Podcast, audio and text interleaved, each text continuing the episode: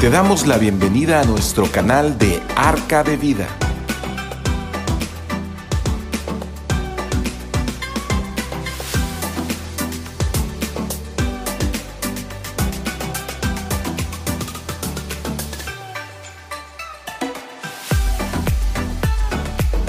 Buenas noches a todos. Es un gusto nuevamente este, desde Arca de Vida. Estamos preparándonos ya para ver el, este tema que hoy eh, Señor nos trae por medio del Espíritu y vamos a ver qué nos va a hablar en esta tarde. Esta tarde, este, el tema que, que hemos escogido para, para verlo con ustedes es cuál es mi posición ante la multitud. ¿Sí? Siempre estamos pensando en, en, en eh, vemos, de hecho, muchos este, anuncios en la televisión o, noticias, más que todo, de qué es lo que pasa cuando las multitudes se juntan, ¿no?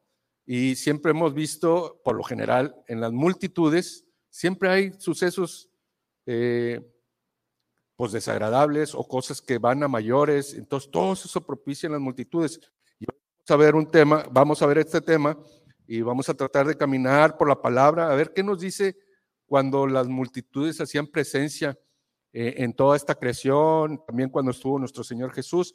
Y, y, siempre ha habido multitudes y todavía hoy en día vemos este, multitudes o grupos que se juntan, eh, ahora le llamamos marchas o protestas. Y bueno, a lo mejor va a haber algunas que tengan un buen propósito, pero por lo general siempre instan a, a, a, hacer algo malo, siempre los grupos de gentes.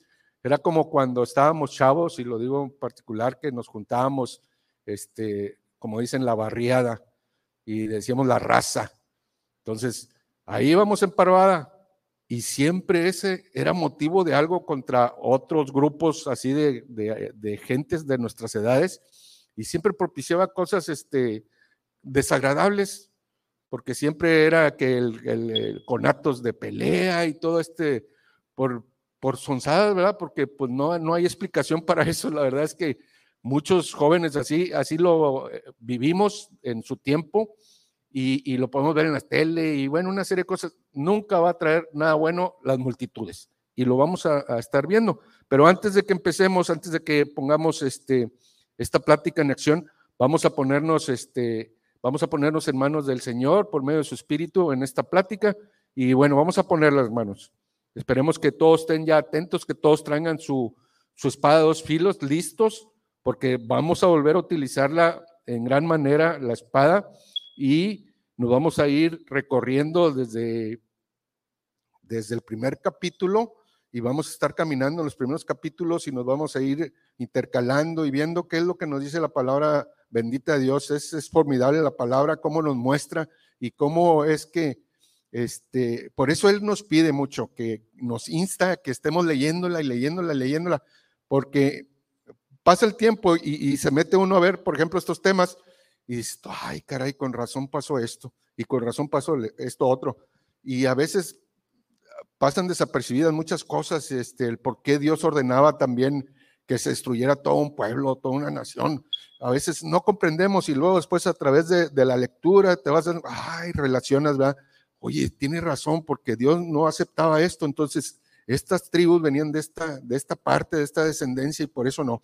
Entonces vamos a ir relacionando. Pero bueno, vamos a poner en las manos de, de, de, del Señor esta plática, como ya les dije, y eh, acompáñenme, hermanos. Bendito Dios y Padre de nuestro Señor Jesús a esta hora de la tarde noche venimos a ti para darte toda la gloria y toda la honra, bendito Padre, a ti, al Dios de los cielos, al Dios fuerte, al Dios temible, al gigante que va delante nuestro abriéndonos camino en todo momento, al que nos tiene en la palma de su mano, al que nos mantiene a la diestra como a su Hijo amado Jesús.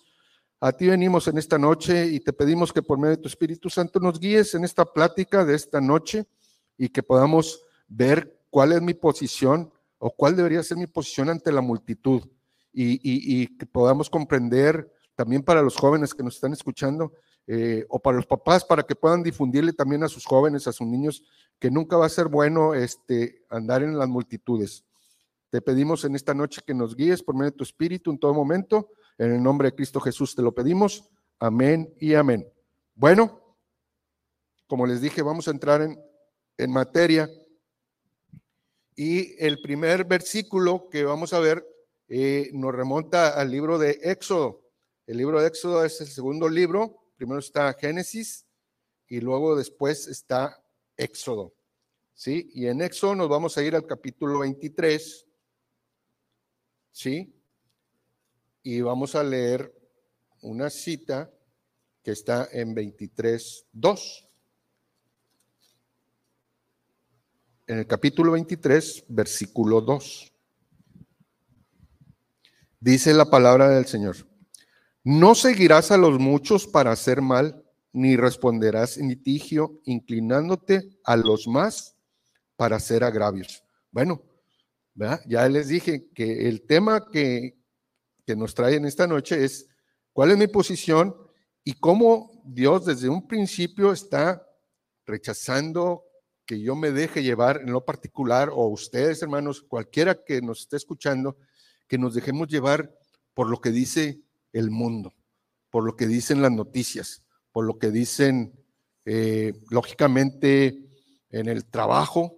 Puedo escuchar muchas cosas de gente que no conoce la palabra y siempre van a ser noticias tal vez adversas, lo que vemos en las noticias, eh, en, el horario nocturno, que vemos las noticias, vemos puras cosas desagradables, pero vemos muchas cosas que instan, ¿no? Se juntó el grupo tal y, hacen una manifestación. Nunca va a ser bueno, nunca va a ser bueno que, hagamos caso a, la multitud de las palabras, ¿sí?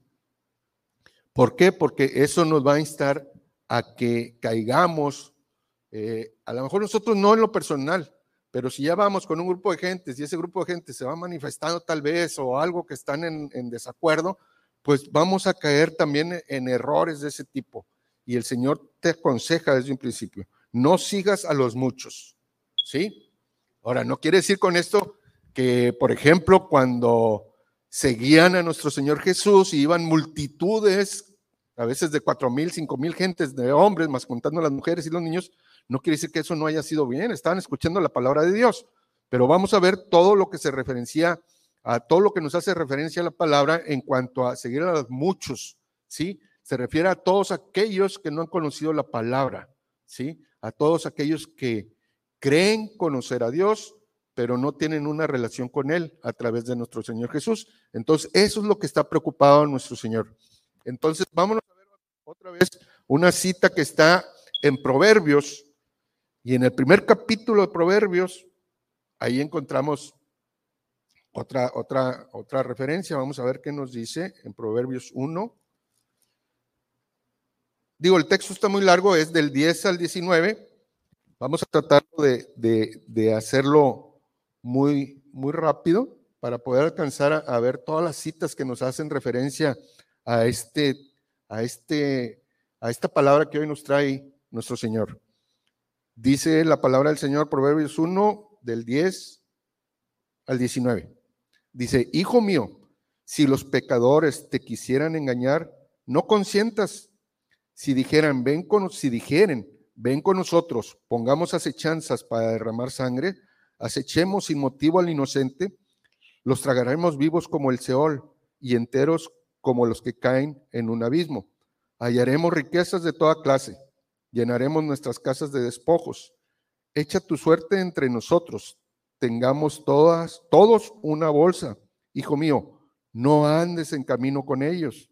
Aparta tu pie de sus veredas, porque sus pies corren hacia el mal y van presurosos a derramar sangre, porque en vano se tendrá la red, porque en vano se tenderá la red ante los ojos de toda ave, pero ellos a su propia sangre ponen acechanzas y a sus almas tienden lazo. Tales son las sendas de todo el que es dado a la codicia, la cual quita la vida de sus poseedores. Bueno, ya leímos esto y aquí otra vez nos vuelve a instar. Todo esto va a ser de, reflexión, de, que veamos cuando, qué es lo que pasó con mucha gente eh, en, la, base a la historia que vemos en la palabra, de los que hicieron caso más a las cosas del mundo, ¿sí? Que a las propias palabras de Dios. a través de los profetas, a través de gente que él puso encomendada a hacer unas tareas, si eran escuchados o no. Entonces hoy vemos que difícilmente eh, seguimos con esas prácticas y es más la corriente del mundo que, lógicamente que lo que nos está enseñando la palabra de, de Dios. ¿Sí? Entonces podemos tener una reflexión. La mayoría a menudo se equivoca. ¿Sí? ¿Por qué lo vamos a ver? Vamos a ver ahorita 15 ejemplos de por qué la mayoría a menudo se equivoca. Y esto lo vemos desde un principio. Dice que en la época de Noé, él, él eh, habló Dios con él y le dijo que era qué es lo que iba a pasar en un momento porque ya la creación del inicio de la creación a la época de Noé ya había un desbarajuste. Ya todo el mundo andaba como Juan en su casa, por sin ningún lado. Entonces, eh, aquí Noé, vemos que vemos que Noé le habla a la multitud, ¿sí? Y él los insta y les dice, oigan, arrepiéntense, vamos a hacer esto, eh, voy a hacer un, arca para que podamos salir, porque él les platicó y les dijo qué era lo que le había dicho el Señor, ¿sí?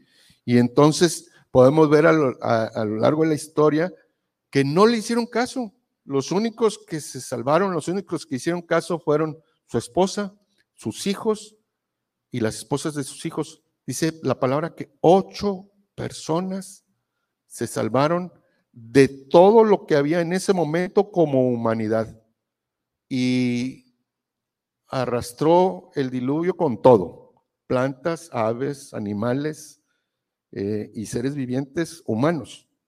Todo, todo lo, lo quitó. ¿Cómo entonces podemos explicar de toda una multitud que nada más ocho hayan hecho caso? Es sorprendente, ¿verdad? Pero así fueron las cosas. Pero bueno, vamos a leer la palabra del Señor y nos vamos al libro de Génesis, al capítulo 7 de Génesis, el primer libro de nuestra palabra. Como ya les dije, vamos a estar caminando en la palabra de Dios, practicando eh, la búsqueda de las citas, practicando nuestra lectura. Esto es para cada, cada quien no nada más esté escuchando al que está hablando, sino que también ahí en sus casas, donde nos están viendo, a los que están presentes, a los que están en casa, que abran sus Biblias, busquen la cita y que se pongan a meditar en ella. Entonces la palabra del Señor dice en el capítulo 7, versículo 13, y nos vamos a saltar así en otro espacio, ahorita les voy a decir cuál, dice la palabra en el versículo 13. En este mismo día entraron Noé y Sem y Cam y Jafet, hijos de Noé, la mujer de Noé, y las tres mujeres de sus hijos con él en el arca. Volvemos otra vez a confirmar que nada más ocho entraron en el arca. Bueno, ya vemos a través de la palabra, de la lectura que tenemos, que hubo un gran número de animales que fueron seleccionados, que fueron, que entraron en el arca, este, Dios así lo había previsto, lo había previsto para que, eh, para que siguieran las especies en su momento cuando ya el arca este, otra vez volviera a tierra firme. Eh, Dios ya lo tenía todo considerado, pero lo que no tenía considerado es que una gran mayoría, o la, la mayoría más bien dicho de gentes iba a perecer, ¿sí? Porque no hicieron caso. Nos vamos a brincar al 21, del 21 al 23 en ese mismo capítulo 7 y vamos a ver qué nos dice. Dice el versículo 21. Dice, y murió toda carne que se mueve sobre la tierra, así de aves como de ganado y de bestias y de todo reptil que se arrastra sobre la tierra y todo hombre. ¿Sí? El 22. Todo lo que tenía aliento de, de espíritu, de vida en sus narices, todo lo que había en la tierra murió. Así fue destruido todo ser que vivía sobre la faz de la tierra, desde el hombre hasta la bestia, los reptiles y las aves del cielo, y fueron raídos de la tierra, y quedó solamente Noé y los que con él estaban en el arca.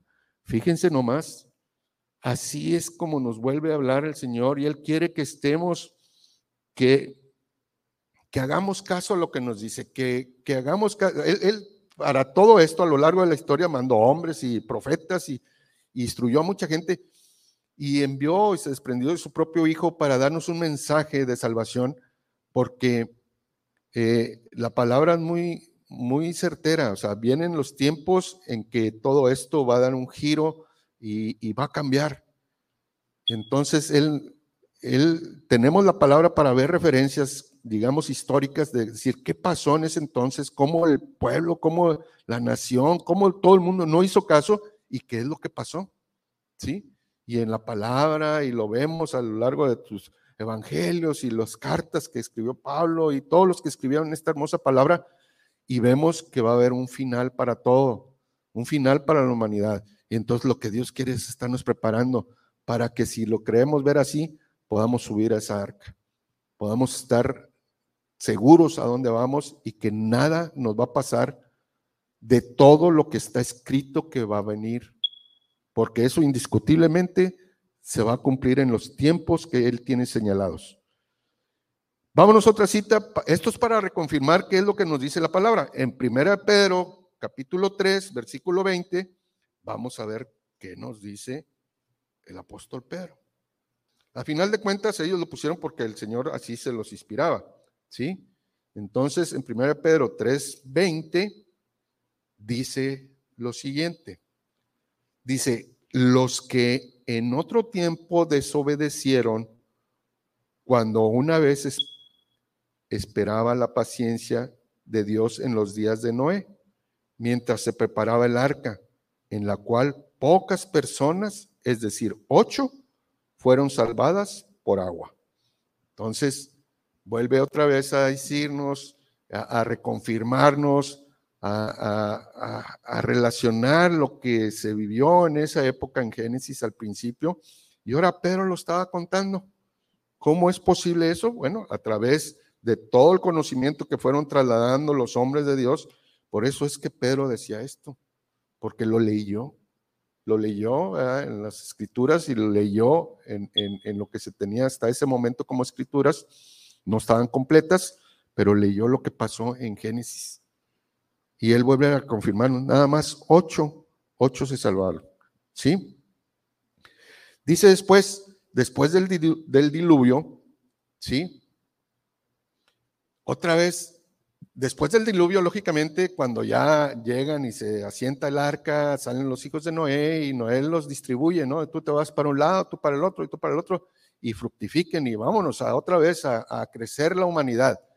Pero en el poco lapso, fíjense, del capítulo 7 de Génesis al 11, ¿sí? Cuatro capítulos bastaron nuevamente para que volviéramos a hacer enojar a Dios con toda nuestra irresponsabilidad, con toda nuestra desobediencia. Nuevamente la multitud hizo presencia. ¿Qué hicieron? Se pusieron de acuerdo. Querían edificar una ciudad y una torre que llegara hasta los cielos. Y bueno, una serie de cosas. Y otra vez volvemos a ver que es la multitud de gentes que hacen esto. Vamos a ver qué nos dice, a ver si nos reconfirma esto. Está en Génesis 11, versículos del 1 al 9.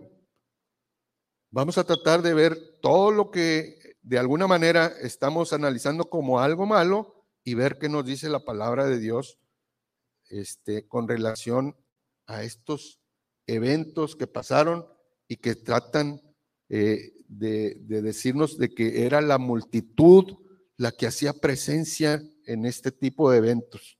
¿Sí? Entonces vemos Génesis 11, del 1 al 9, y lo voy a leer. Dice la palabra del Señor. Esto es el tema, la torre de Babel. Dice, tenían, tenía entonces toda la tierra, fíjense bien, una sola lengua ¿sí? Y unas mismas palabras. Y aconteció que cuando salieron de Oriente, hallaron una llanura en la tierra de Sinar y se establecieron ahí y se dijeron unos a otros, vamos, hagamos ladrillo y cosámoslo con fuego y le sirvió ladrillo en lugar de piedra y el asfalto en lugar de mezcla. Y dijeron, vamos, edifiquemos una ciudad y una torre cuya cúspide llegue al cielo y hagamos un nombre, un nombre por si fuéramos esparcidos sobre la faz de la tierra. Y descendió Jehová para ver la ciudad y la torre que edificaban los hijos de los hombres. Y dijo Jehová, he aquí el pueblo es uno y todos estos tienen un solo lenguaje y han comenzado la obra y nada les hará desistir ahora de lo que han pensado hacer. Ahora pues, descendamos y confundamos ahí su lengua, para que ninguno entienda el habla de su compañero. Así los esparció Jehová desde ahí, desde ahí sobre la faz de la tierra, y dejaron de edificar la ciudad. Por esto fue llamada el nombre de ella Babel, porque ahí confundió Jehová el lenguaje de toda la tierra, y desde ahí los esparció sobre la faz de la tierra. Bueno, volvemos a ver en esta cita cómo es que la multitud se ponía en contra de lo que Dios, Jehová Dios Padre, era lo que había ordenado. Él no había ordenado que se hiciera una torre, que trataran de llegar hasta el cielo con ella. Y entonces dice, oye, estos todos a la vez se pusieron de acuerdo. Entonces, para que, para mostrar que yo aquí, bueno, no trataba de decir así la palabra, sino que viéramos el poder de él, dijo, bueno, ahora va a pasar esto. Y los esparció a lo largo de toda la tierra para confundirlos y que dejaran y desistieran de hacer ese, ese, esa torre. Y eh, nos vamos un poquito para atrás, vamos a comparar en el capítulo 9, ¿sí? Versículo 1 y después nos saltamos al 7, ¿sí? ¿A qué voy con esto? El que él, cuando llegó el arca y se estableció, él le dio una instrucción a Noé y Noé a sus hijos y les dijo, bendijo Dios a Noé y a sus hijos y les dijo, fructificad y multiplicaos y llenad la tierra. Y en el 7 dice, mas vosotros fructificar y multiplicaos y procread abundantemente en la tierra y multiplicaos en ella. Entonces nos vamos nuevamente al, capítulo 11 y vemos que ya parece entonces otra vez está llenísima la población. Había una población enorme y otra vez la población, como ya lo dijimos hace un momento, fue la que empezó a, a manifestarse. Siempre ha sido en multitud de gentes la manifestación. No ha sido así que salió uno, bueno, salió Noé, no le hicieron caso, más que su familia. Y así a lo largo de la historia vemos que hay muchos hombres que se han puesto al frente de, ciudades completas y no le han hecho caso. A casi la mayoría de los profetas les pasó lo mismo. ¿Sí? Entonces, vamos a ver otra cita, dice, dice que también ya para cuando pasó esto, en los días de Abraham, había multitudes también y sobre todo que había mucha adoración a los ídolos, ¿sí?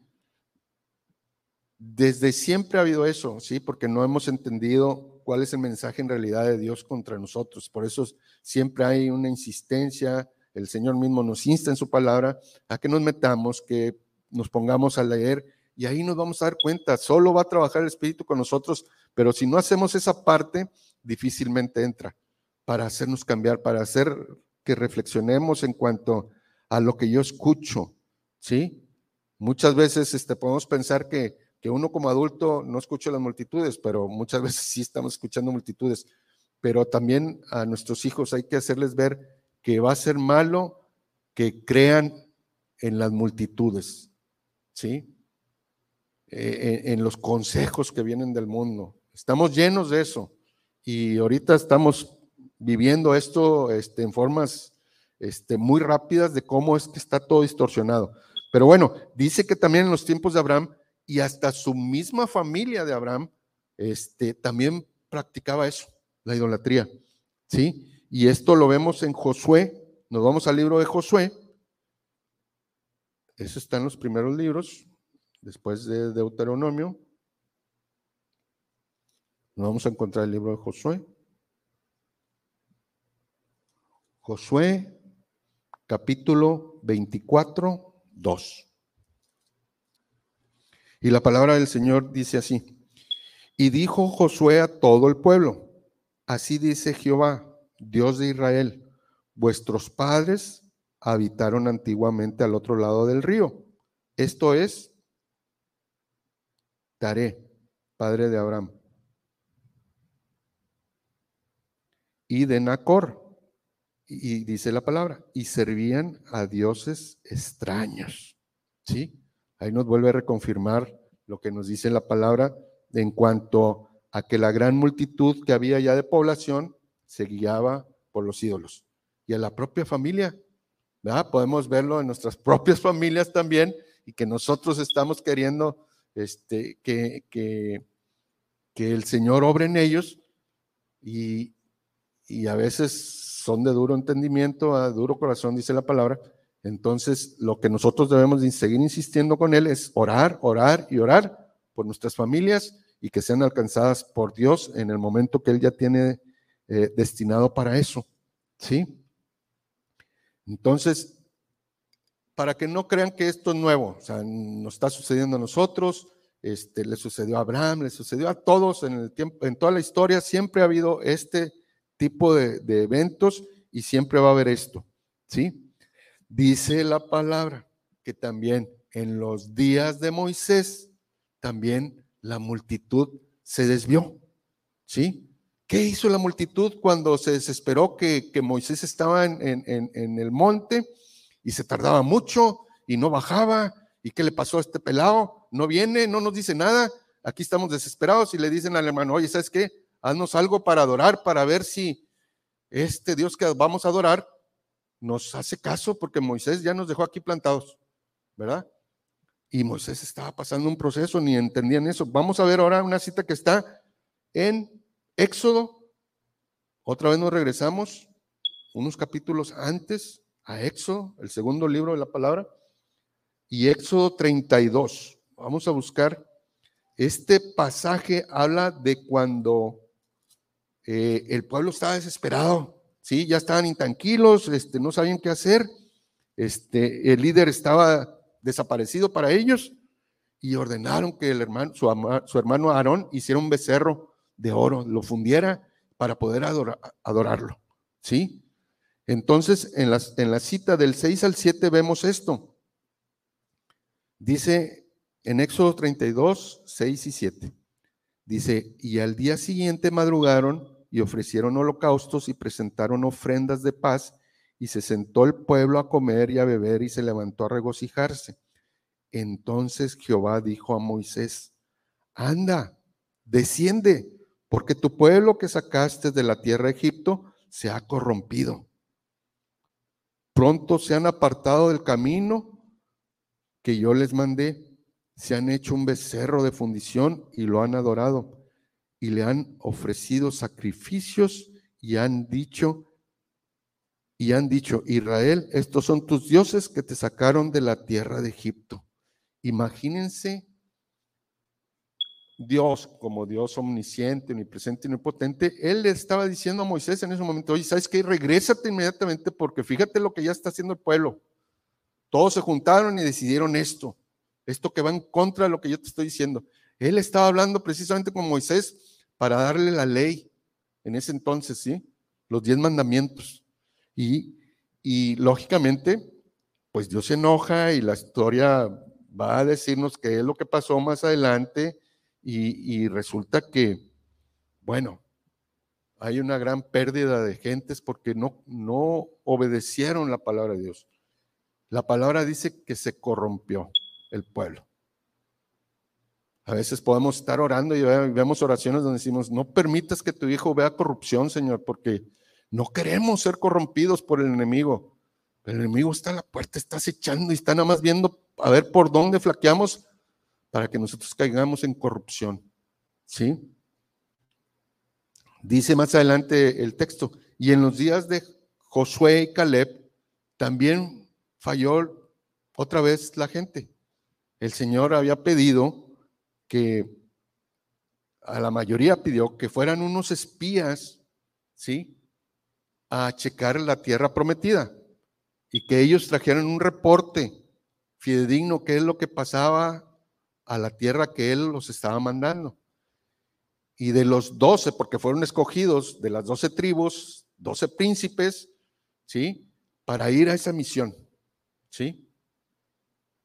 Y entonces dice la palabra, así resumidas cuentas, de que fueron los doce y regresaron, pero diez echando pestes, ¿verdad? De que no convenía la tierra, que mejor era regresar a la tierra de donde habían salido, que no les convenía, que era, había muchos inconvenientes, más que dos, de la mayoría, dos, dijeron que sí valía la pena pasar al otro lado del río, como decimos, valía la pena. ¿Sí? Y otra vez vuelve ahí a juntarse. O sea, dentro del grupo había multitud, o sea, había mayoría. La mayoría dijo, no, no quiero saber nada, no queremos saber nada más, regrésanos. ¿Para qué nos sacaste? Está mejor allá. Vamos a seguir comiendo ajos y no sé qué tantas cosas. En lugar de la tierra prometida que ofrecían, leche y miel y una serie de cosas. Y hoy en día nos dice la palabra que vamos a un lugar donde no va a haber que pasemos penurias, ni hambres, ni sed, y va a haber leche y miel para nosotros. Es un sentido figurado de las cosas, es donde no vamos a padecer nada, ni enfermedad, ni muerte. Y también son promesas. Ahí está ahora sí nuestra responsabilidad, ahí nuestra decisión de decir, volteo hacia la multitud, hacia lo que la mayoría me está diciendo, a lo que estoy escuchando en la televisión, a lo que estoy escuchando en los medios televisivos, o le hago caso a la palabra de Dios. Y claro que por hacer caso a la palabra de Dios, voy a, digamos, a pasar tal vez vituperios y escarnios y una serie de cosas que están en contra de lo que dice el mundo. Pero tenemos que perseverar en cosas que nos van a llevar a estar solos definitivamente. Solos es un sentido muy fuerte, o sea, va a estar nuestra familia, vamos a estar muchos como familia, pero vamos a tener una gran mayoría en contra. Acuérdense, de todo el mundo nada más ocho se salvaron. Aquí tenemos la oportunidad todos. Y Dios nos ha dado la oportunidad a través de su Hijo de hacer una decisión, de decir, ya, ya soy salvo. Pase lo que pase, soy salvo. Claro que tengo que seguir un camino y tengo que seguir con ciertos lineamientos que me pide.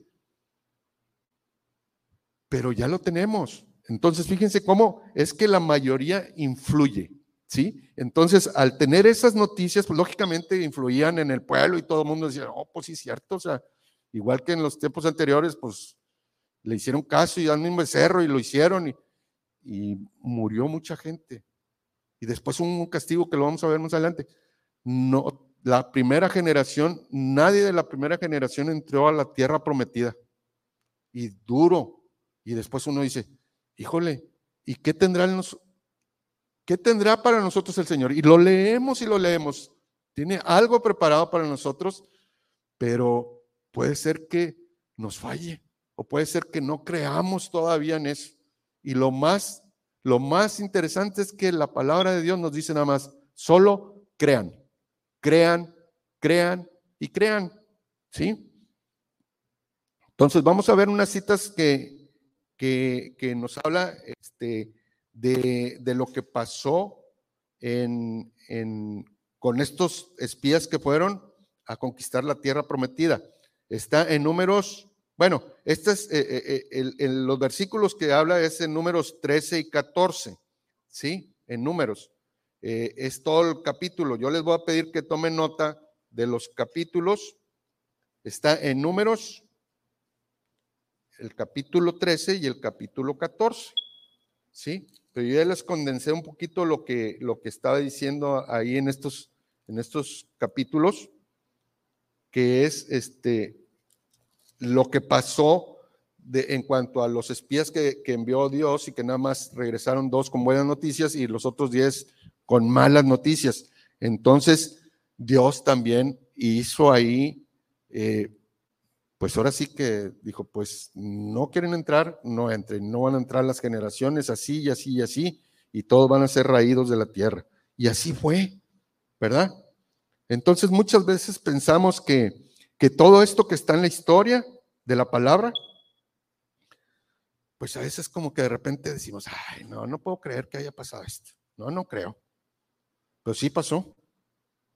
Y está escrito lo que nos va, lo que viene para un futuro y tampoco a veces creemos y podemos oír y ya oímos de murmuros de guerras y ya oímos, ya empezamos a pasar una pandemia globalizada y todavía, no, pues no, o sea, o sea, todo el mundo, no, pues no me tocaba y no me tocaba, pues no, pues no, no te tocaba, gloria a Dios, pero estamos oyendo de muchas manifestaciones de cosas, todo lo que está pasando, todo lo que se está invirtiendo, todo lo que está pasando con nuestros jóvenes, con nuestros adultos, y bueno, todo está cambiado, díganme si no está aclarándose todo lo que leemos en la palabra de Dios que va a pasar. Estamos así, a nada. En el tiempo no sé cuánto es nada para Dios, pues debe ser así, un instante. Así como dice que, vamos a ser arrebatados, que en un instante, en un abrir cerrar de ojos, y que todo el mundo dice, híjole, pues todos quisiéramos en ese cerrar de ojos, salir, ¿verdad? ¿Y cómo es que va a pasar? No lo sabemos. Podemos interpretarlo y decir, pues, qué sé yo. Entonces, Vemos que pasó eso. Entonces dice, en el desierto, otra vez, es que en el desierto pasaron muchas cosas. Fueron 40 años que el pueblo caminó. 40 años que el pueblo estuvo dando vueltas y vueltas y vueltas y la tierra prometida estaba ahí, a tiro de escopeta. Pero no entró porque era como ahorita, éramos el pueblo pereció por falta de conocimiento, o sea, no queríamos conocer nada. Y hoy en día todavía estamos batallando con eso, con el conocimiento de la palabra. ¿Sí? Entonces el Señor nos insta y vamos a ver por qué la gran mayoría de israelitas en ese momento también murió. Y vamos a ver, ahora sí nos vamos a, una cita en especial en números 14, en, en el 29 y 30 y 32.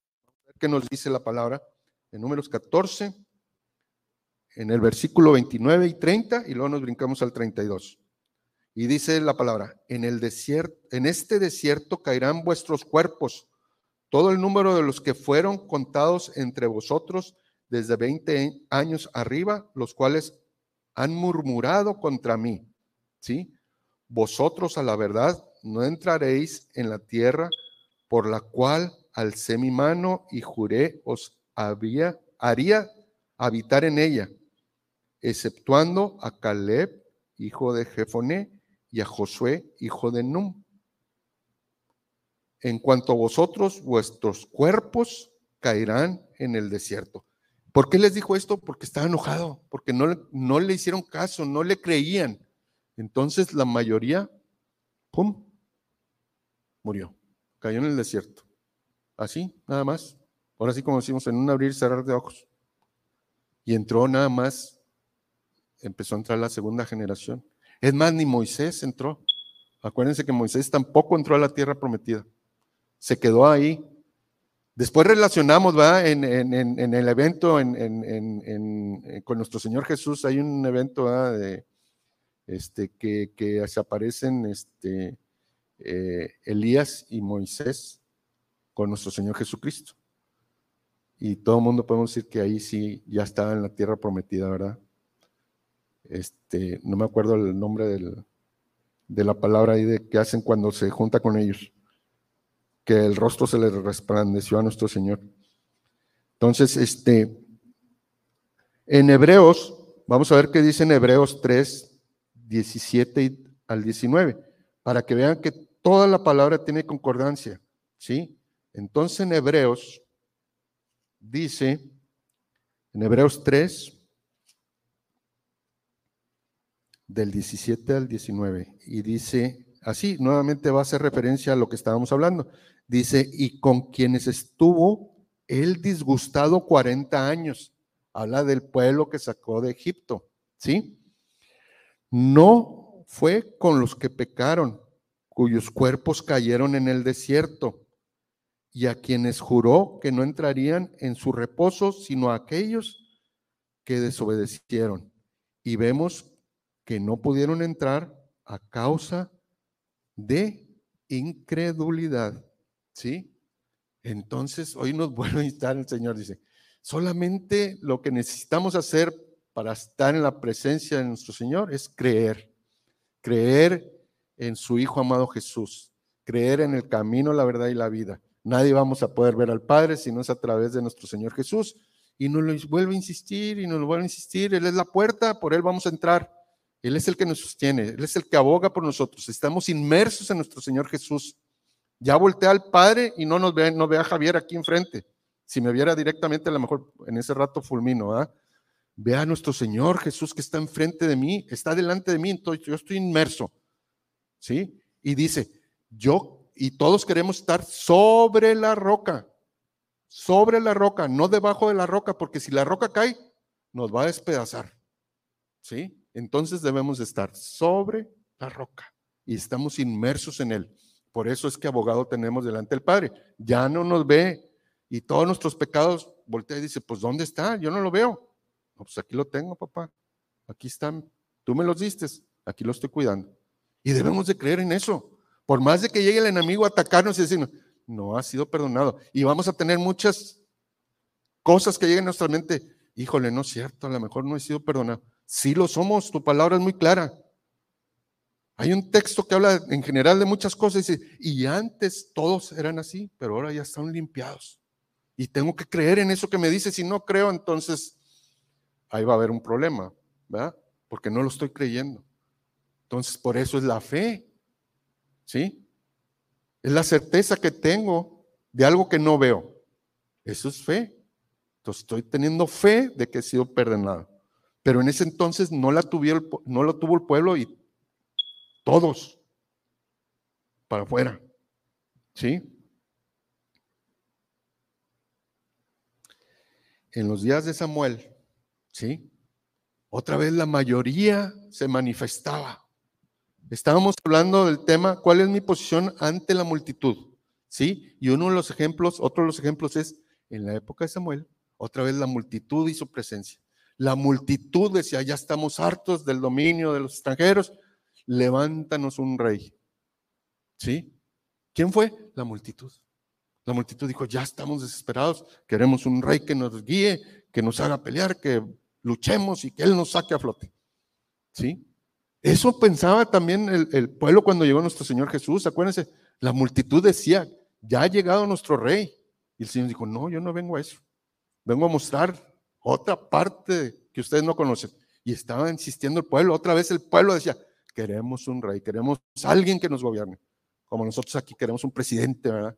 Queremos un rey allá en España, queremos un rey allá con los ingleses. Así es, el pueblo es el que decide ahí. Así votamos por un presidente, nosotros los elegimos, votamos, la mayoría quiso este presidente. Entonces nosotros también lo hacemos así. En ese entonces también era lo mismo. ¿Y qué pasó? Pues que tuvo que Samuel orar y decirle que, ay, sí, y le levantó un rey. Y después la historia nos va a decir que, oh, sorpresa, no era lo que esperaban. Y falló. Como muchos otros reyes a lo largo de la historia fallaron. Eran levantados por él. Dice que toda autoridad es puesta por Dios. Tengamos nosotros como lo tengamos, que no nos parece, nos parece. Hubo algo y Dios lo puso ahí. Entonces ahorita nos, y nos quejamos, a lo mejor, y, no, pues que estos, híjole, que los diputados, que los senadores, vale, una serie de cosas, pero son puestos, son autoridades, de alguna manera, que si hacen o no hacen lo que Dios dice, bueno, es otra cosa, ¿sí? Pero toda autoridad, y en todos lados, y nosotros como hijos tenemos una autoridad que son nuestros padres y nosotros ante Dios, pues es nuestra autoridad, nuestro Señor Jesús y así, de abajo para arriba todo es autoridad, de arriba para abajo sujeción. ¿Sí? Y entonces así estamos. Entonces la mayoría pedía un rey. Vamos a ver qué dice en 1 Samuel 8, del 4 al 7. Nos vamos a regresar otra vez al Antiguo Testamento y nos vamos al libro de Samuel. Y me voy a ir un poquito más rápido porque están muy largas las citas. Primero Samuel 8, del 4 al 7. Dice la palabra de nuestro Señor. Entonces todos los ancianos de Israel se juntaron y vinieron a Ramá para ver a Samuel y le dijeron, he aquí, tú has envejecido y tus hijos no andan en tus caminos. Por tanto, constituyenos ahora un rey que nos juzgue como tienen todas las naciones. ¿Sí? Pero no agradó a Samuel esta palabra que dijeron, danos un rey que nos juzgue. Y Samuel oró a Jehová. Y dijo Jehová a Samuel, oye la voz del pueblo en todo lo que te digan, porque no te han desechado a ti, sino a mí me han desechado, para que no reines sobre ellos. ¿Sí? Entonces nos vuelve otra vez a, a reconfirmar. La multitud quería un rey, lo querían venerar a él, que él lo sacara el apuro, y Dios dice, pues hazles un rey, está claro que a mí no me quieren obedecer, y bueno, adelante. ¿Sí? Y de ahí viene toda la genealogía de los reyes de Israel. ¿Sí? Y vemos cómo es que otra vez fue la mayoría que quería esto, la multitud que quería que esto pasara. ¿Sí? Y, y luego dice que en los días del rey Saúl, pues el ejército de Israel luchaba y se topó con un ejército que traía eh, un comandante en jefe que era Goliat. Y ahí nuevamente vemos la palabra del Señor y nos dice que había un joven, ¿sí? Y la multitud decía, no, pues mandemos a este, mandemos a este otro y al mejor gallo que tengamos. Y no había ningún gallo giro ni nadie que pudiera salir al quite con esto. Era un gigante, o sea, ¿cómo le hacemos?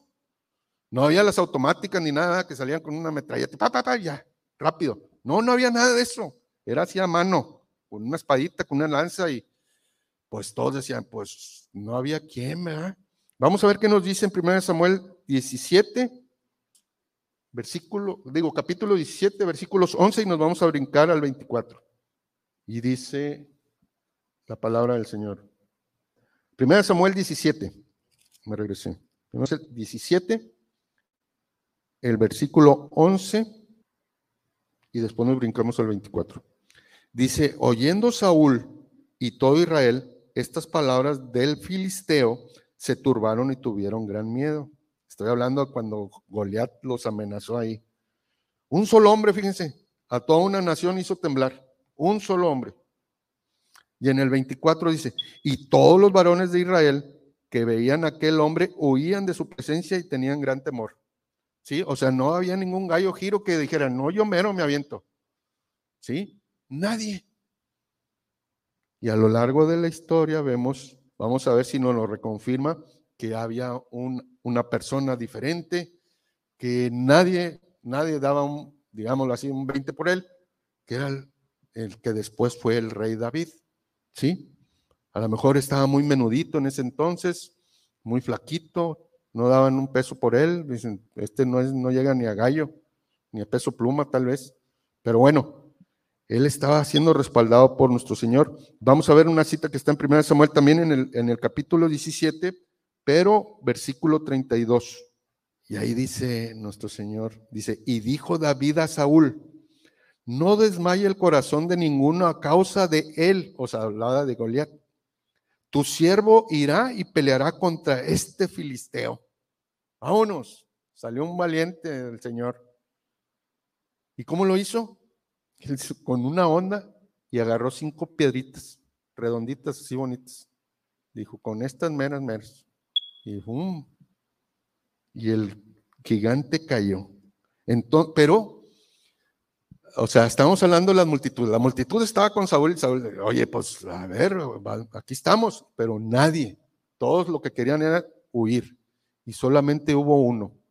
Entonces, siempre vamos a ver que eh, lo que mejor podemos hacer es, en lugar de, llevar, de dejarnos llevar por la multitud, no quiere decir con esto que si hay un grupo de hermanos que nos juntemos y digamos algo, que expongamos X, no es que no se haga caso, sino que podremos entrar en a lo mejor en que discutamos en ese tema nos pongamos de acuerdo, porque dice una parte en la palabra, en la multitud de consejos está la sabiduría, ¿sí? O sea, yo puedo llegar con un problema con los ancianos y hoy tengo esto, entonces la multitud de ellos me va a hacer a mí, me va a dar un buen mensaje para que yo pueda salir adelante, ¿sí? Pero en este caso vemos que la multitud de, de, de, gentes que había en ese entonces, todo el ejército, no dio una, o sea, entonces salió uno solo, salió al quite por todos aquellos que estaban mal, ¿sí?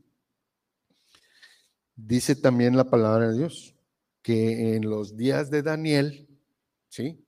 También había otro suceso. Ahí estaba la presencia del rey Nabucodonosor.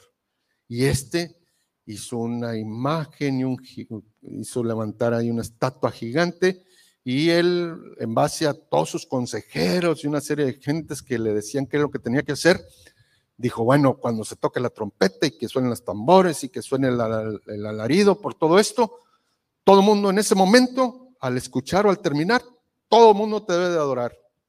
Y hizo como un edicto, dijo, esto es lo que va a hacer todo el pueblo y todas las naciones y todos los que, están bajo mí. Háganme caso y si no, pues les va a pasar la espada.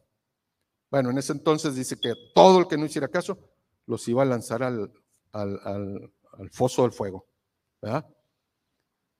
Y entonces, fíjense, y dice que sonaba y sonaba cuando se hacía ese tipo de evento y todo mundo adorando a los pies y postándose.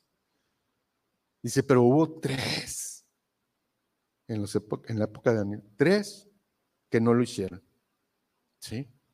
Pero lógicamente los muchos fueron y le dijeron al rey, oye, ¿sabes que ahí hay tres compadritos que no te fumaron ni te hicieron caso? Sonó la trompeta y sonó el clarín y todo lo que tú quieras, pero míralos, son de Israel.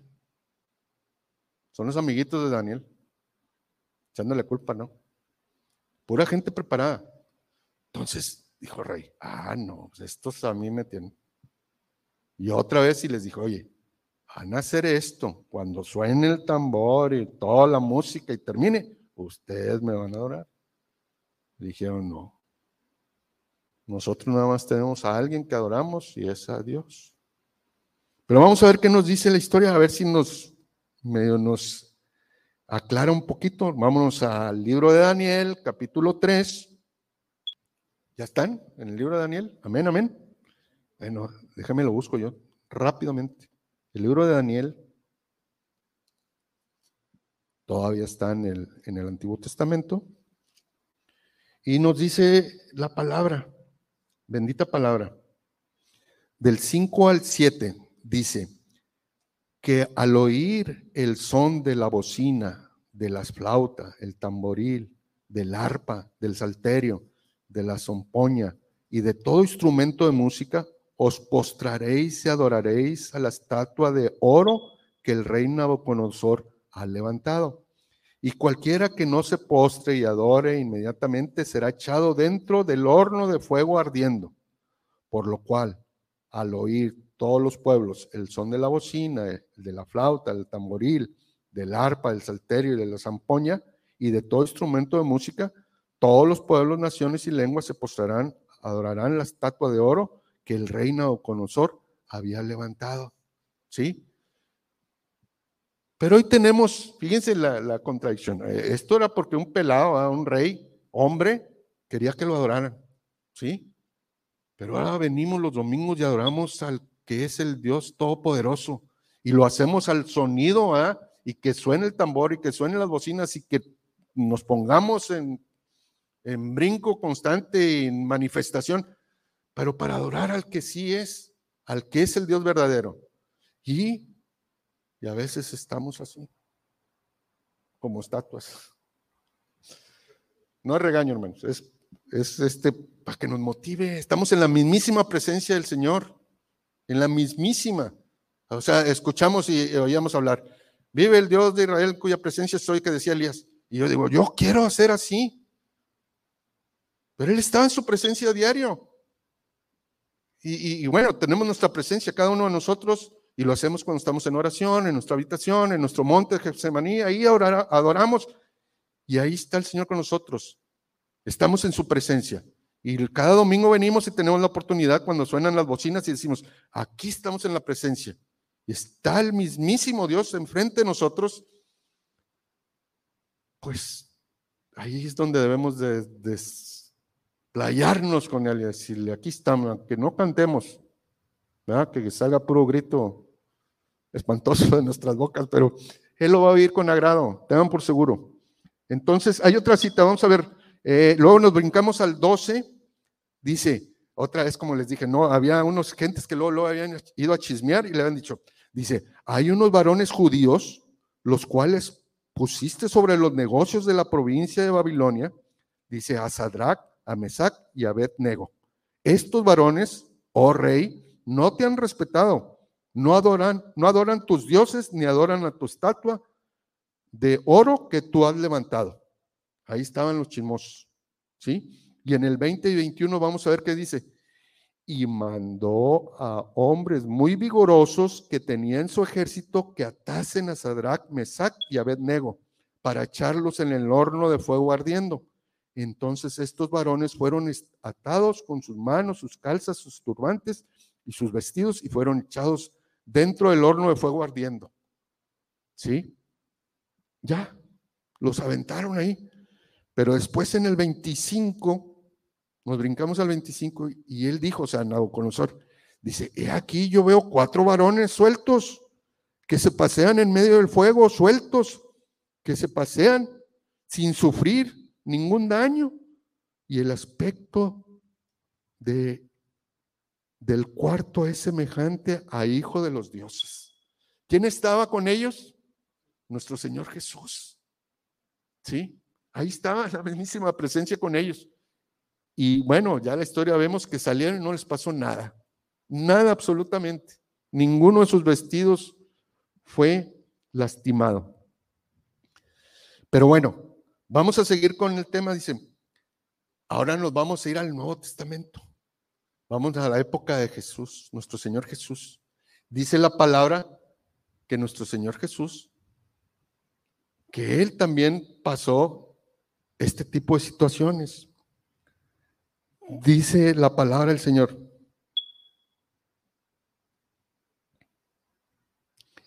Que dice en la palabra del Señor que está escrito, y lo vemos en Mateo, en Mateo 7, que nos vamos a ir ahorita a la cita, Mateo 7, versículos del 13 y 14, que todos antes de conocer al Señor vamos por el camino derecho a la muerte.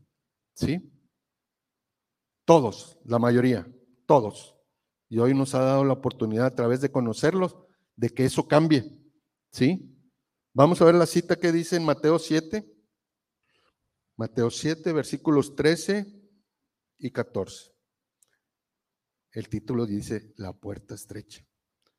Dice la palabra, entrad por la puerta estrecha porque ancha es la puerta y espacioso el camino que lleva a la perdición.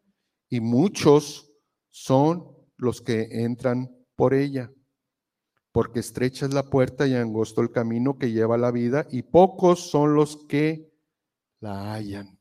Y damos gloria a Dios. Va a haber muchos que se van a ir por la puerta ancha, ¿sí? Y de ahí nos sacó el Señor. Vénganse para acá, mis hijitos, es por esta otra puerta. ¿Sí? No todos los caminos conducen a Soriana, ¿va?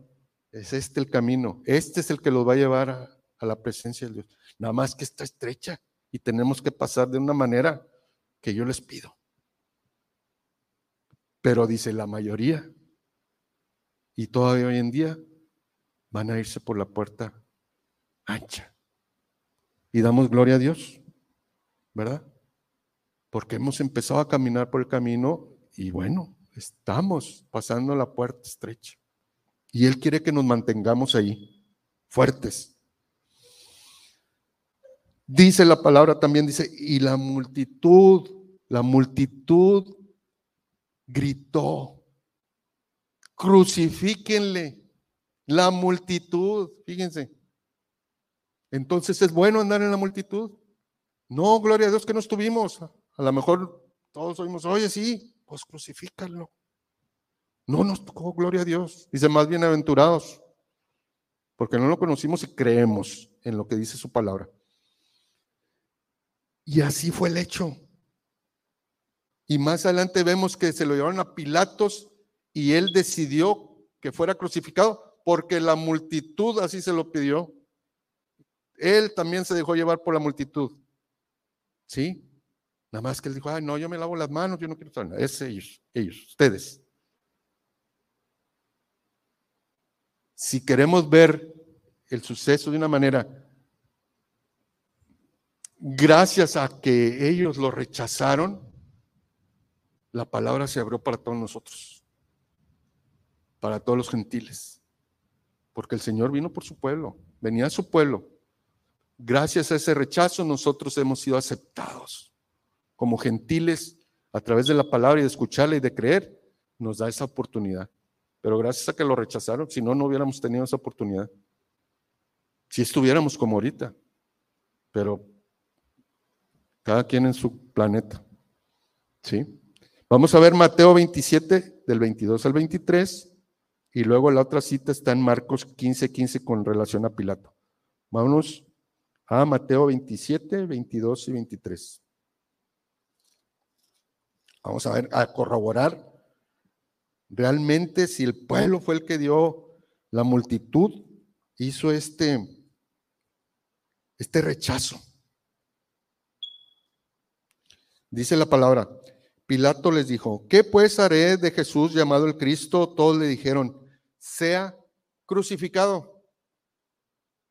Qué feo, ¿verdad? Escuchar y ver y todo lo que pasó.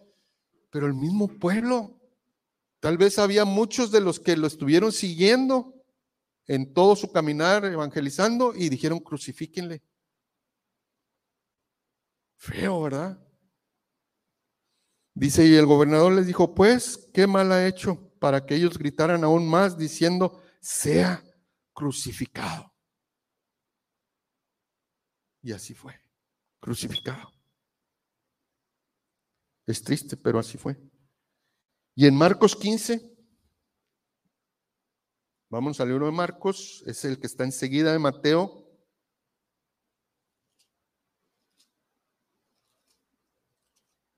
Marcos 15, versículo 15.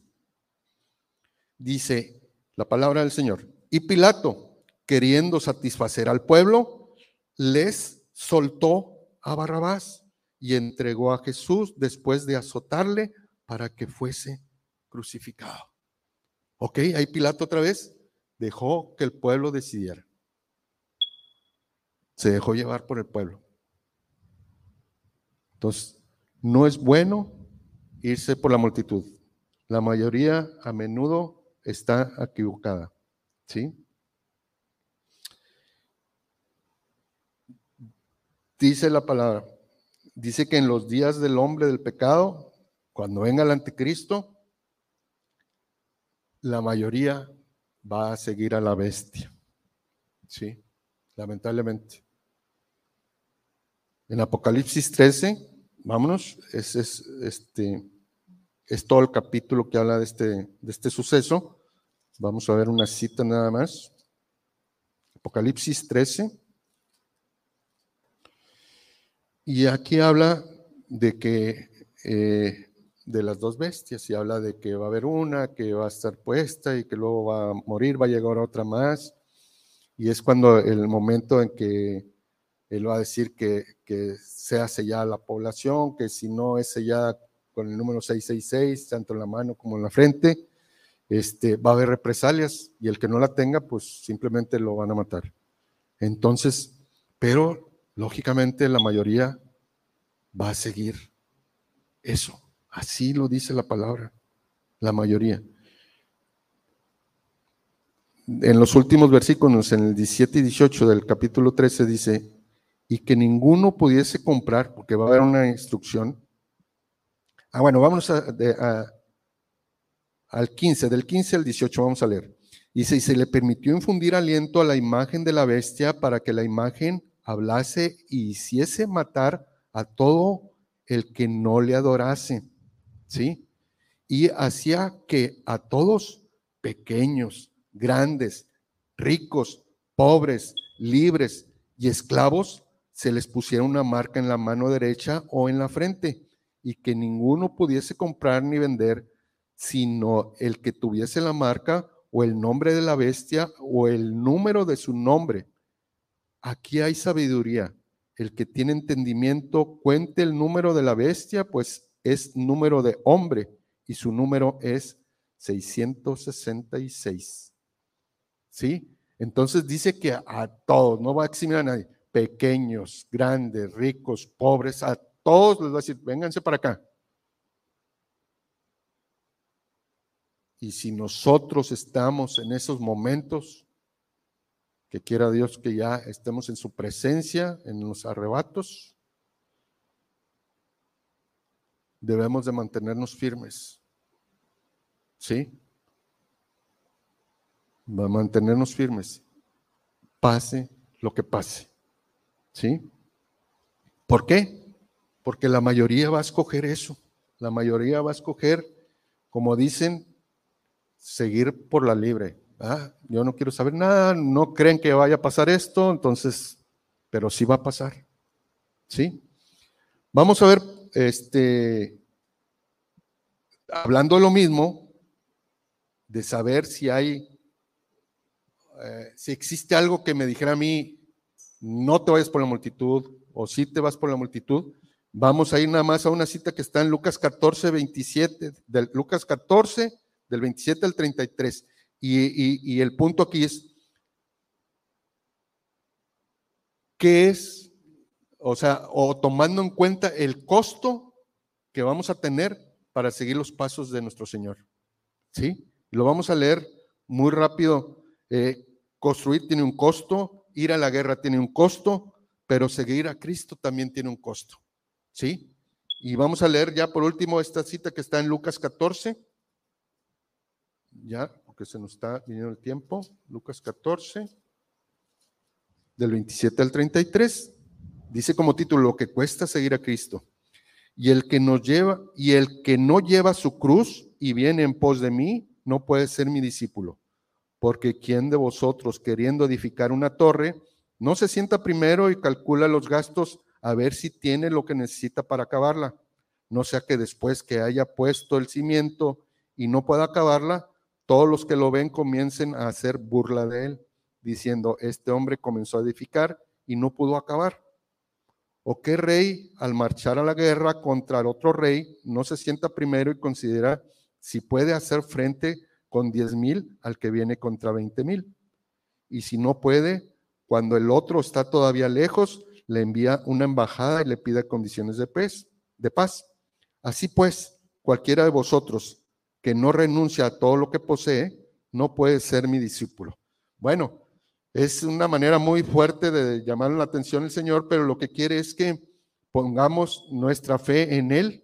Él quiere que, que podamos vivir esta vida en abundancia que nos tiene programadas y que, y que realmente podamos hacerle caso a su palabra y que nos dejemos de estar siguiendo multitudes. ¿Sí? a, todas esas voces que escuchamos, que son muchas, y que pongamos atención. Y, va a ser como la imagen de, en la tele, que el diablito y el angelito, haz esto, haz esto, y no, aquí me dice Dios que es esto. Entonces así debemos de hacerle, ¿sí? Entonces, hoy lo que nos trajo, ¿cuál es mi posición? ¿Cuál es mi posición ante Dios? Yo debo ser fiel a Él, seguirle hasta lo último y tener esperanza en Él, en lo que viene, en lo que está escrito que nos va a pasar y, tengan por, por respuesta que esto va a ser lo mejor para cada uno de ustedes. Bueno, damos por terminado esta plática y este, nos despedimos con una oración. Aquí los que estamos presentes y los que están por allá en los medios viéndonos todavía, eh, vamos a dar gracias por este mensaje y esperamos que lo podamos poner en práctica día con día. Bendito Dios y Padre nuestro Señor, te damos gracias por esta palabra de habernos este, ubicado más o menos cuál es mi, posición ante la multitud, qué es lo que debo hacer y, saber que hay un costo que yo tengo que hacer, no monetario ni nada de eso, sino un costo que tengo que padecer para seguirte a ti, Señor, como nuestro Señor y Salvador. Gracias te damos por tu hermosa palabra, por la guía de tu Espíritu Santo y todo esto lo pedimos en el nombre de Cristo Jesús. Amén y amén. Nos vemos a la próxima. Que la paz del Señor esté con cada uno de ustedes. Gracias, hermanos.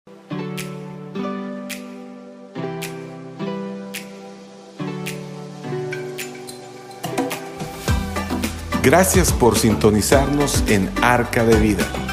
Si deseas más información, te invitamos a conectarte en nuestras redes sociales de Facebook. Te esperamos pronto.